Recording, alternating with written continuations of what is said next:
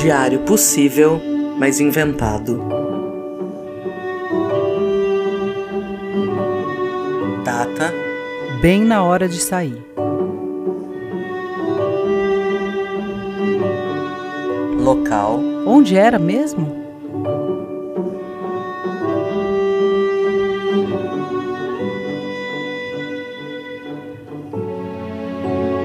Eu acho que eu sou uma perdedora. Onde está meu óculos? Você viu a chave do carro? Onde eu coloquei aquele documento? Todo dia, sem exceção, eu perco algo. Bom é quando eu perco só o diploma, o crachá para entrar na escola ou as pilhas que eu comprei, e não a paciência ou a vontade de viver, porque isso demanda um esforço maior para encontrar. É, eu sou uma perdedora, é fato. Tem alguns jeitos de perder as coisas. Pelo menos eu tenho alguns jeitos. Ou eu tô no mundo da lua, completamente distraída, e coloco uma coisa num lugar absurdo, por exemplo, o cartão do banco na geladeira, o celular na gaveta de meias, ou a meia suja enroladinha na bolsa. Tô pensando aqui em exemplos aleatórios. Não que eu já tenha feito isso, longe de mim. Até porque eu estar tá no mundo da lua é muito raro. Também o outro jeito acontece assim.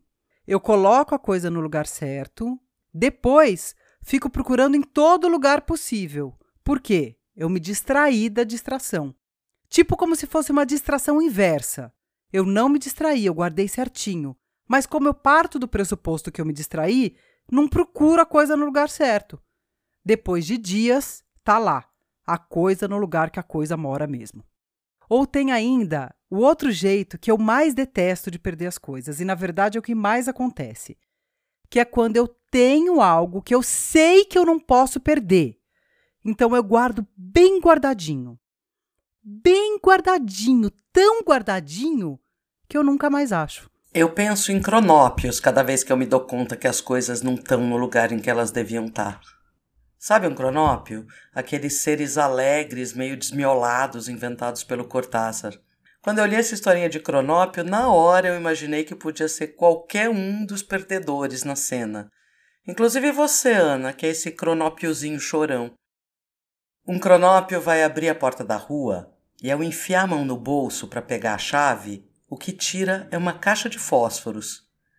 Então esse cronópio fica muito aflito e começa a pensar que se em vez da chave ele encontra os fósforos, seria terrível que o mundo se houvesse deslocado de repente, e então se os fósforos estão no lugar da chave, pode acontecer que ele ache a carteira de dinheiro cheia de fósforos, e o açucareiro cheio de dinheiro, e o piano cheio de açúcar, e o catálogo do telefone cheio de música, e o armário cheio de assinantes, e a cama cheia de roupas, e as jarras cheias de lençóis, e os bondes cheios de rosas e os campos cheios de bondes. Assim, esse cronópio fica horrivelmente aflito e corre para se olhar no espelho.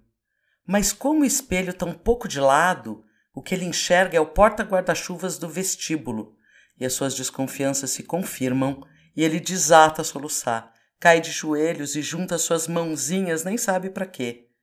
Os famas vizinhos acodem para consolá-lo e também as esperanças, mas passa-se muito tempo antes que o cronópio saia de seu desespero e aceite uma xícara de chá, que olha e examina muito antes de beber.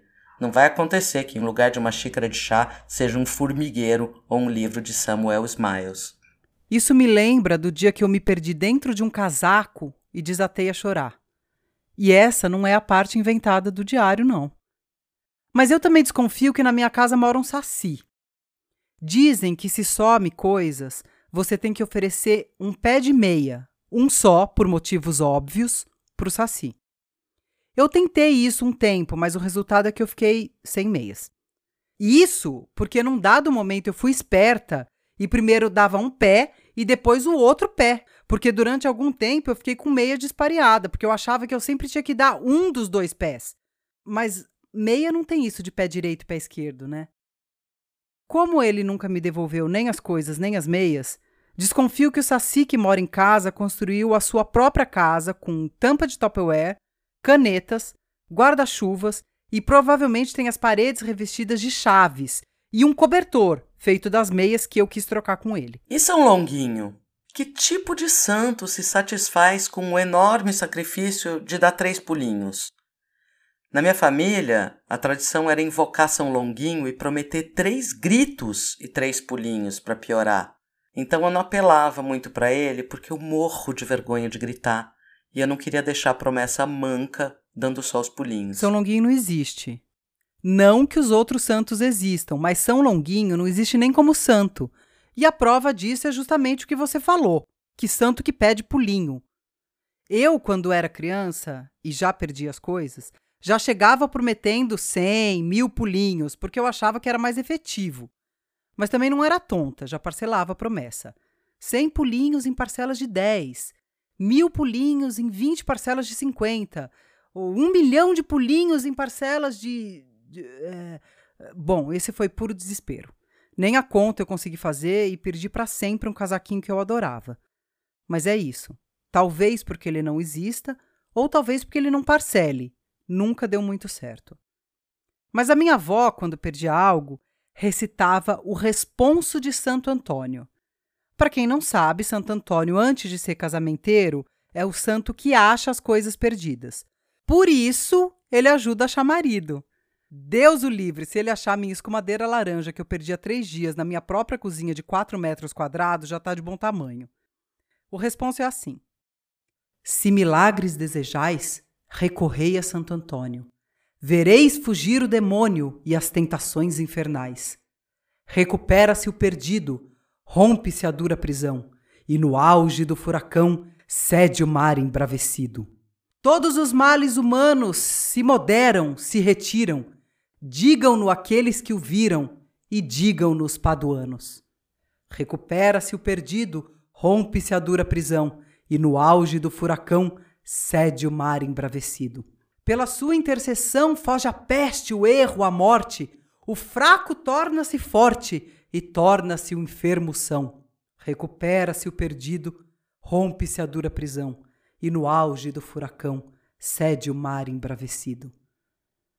Mas eu, que, como vocês sabem, sou pouco dada aos mistérios da fé, acho que é muita invocação só para achar o cortador de unhas. Não precisa espantar o demônio nem ceder o mar bravio, não. Eu só preciso cortar a unha. Uma vez eu li em algum canto que a gente só perde o que quer perder.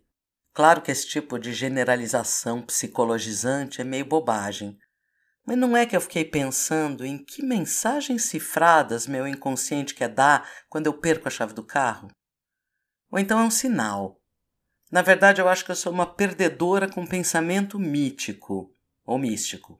Tudo acontece por uma razão interna ou mágica. Perdi a chave do carro.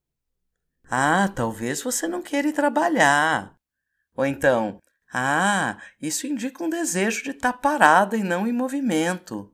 Ou ainda, ah, essa perda te atrasou porque você ia bater o carro num ônibus desgovernado ali na esquina. O seu anjo da guarda, o guia, o protetor, o saci de estimação te impediu de sair naquela hora e poupou sua vida. Sim, eu acho razões misteriosas para tudo, o que é cansativo e bobo, eu sei. Mas ao menos eu me sinto menos mal de viver num caos em que eu não sei onde as coisas estão. Ao menos algo eu tenho que saber onde está que é a minha cabeça e a sua capacidade de formular explicações tolas. Na verdade, pensando bem, eu devia era perder a cabeça. Porque para alguém como eu, que tem tudo engavetado e arrumadinho na cabeça, tudo dividido por cor, o exterior bagunçado em que as coisas desaparecem é uma angústia constante. Então, se eu perdesse a cabeça, não na guilhotina, que essa literalidade eu reservo aos inimigos, mas numa pequena loucura nesses gritos que eu nunca consegui dar. Talvez quando o encontrasse, ela tivesse com as gavetas todas misturadas e coloridas e eu não perdesse mais nada fora, ou não me entristecesse com a desatenção. Na verdade, o que eu queria era fazer que nem Elizabeth Bishop e transformar o perder em arte. A arte de perder não tem mistério. Com tantas coisas propensas a serem perdidas, a perda delas não é nenhum desastre. Perca algo todos os dias. Aceite a irrequieta frustração de perder as chaves da porta, de desperdiçar tempo. A arte de perder não tem mistério.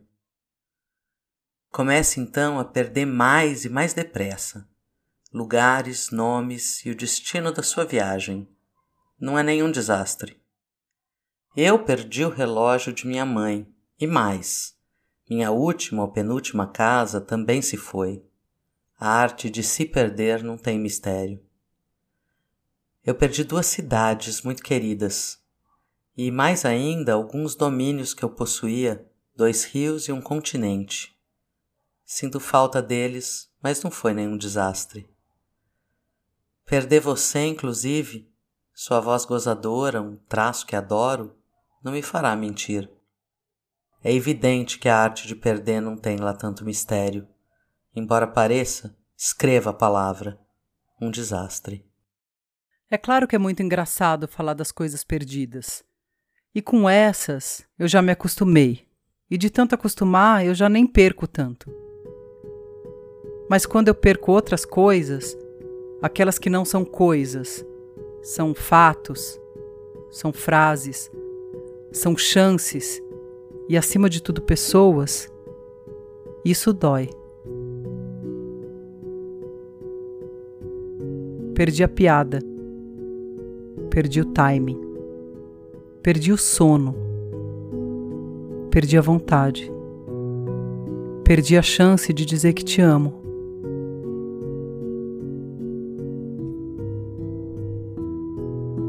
Perdi, no fim, você. E é duro te perder.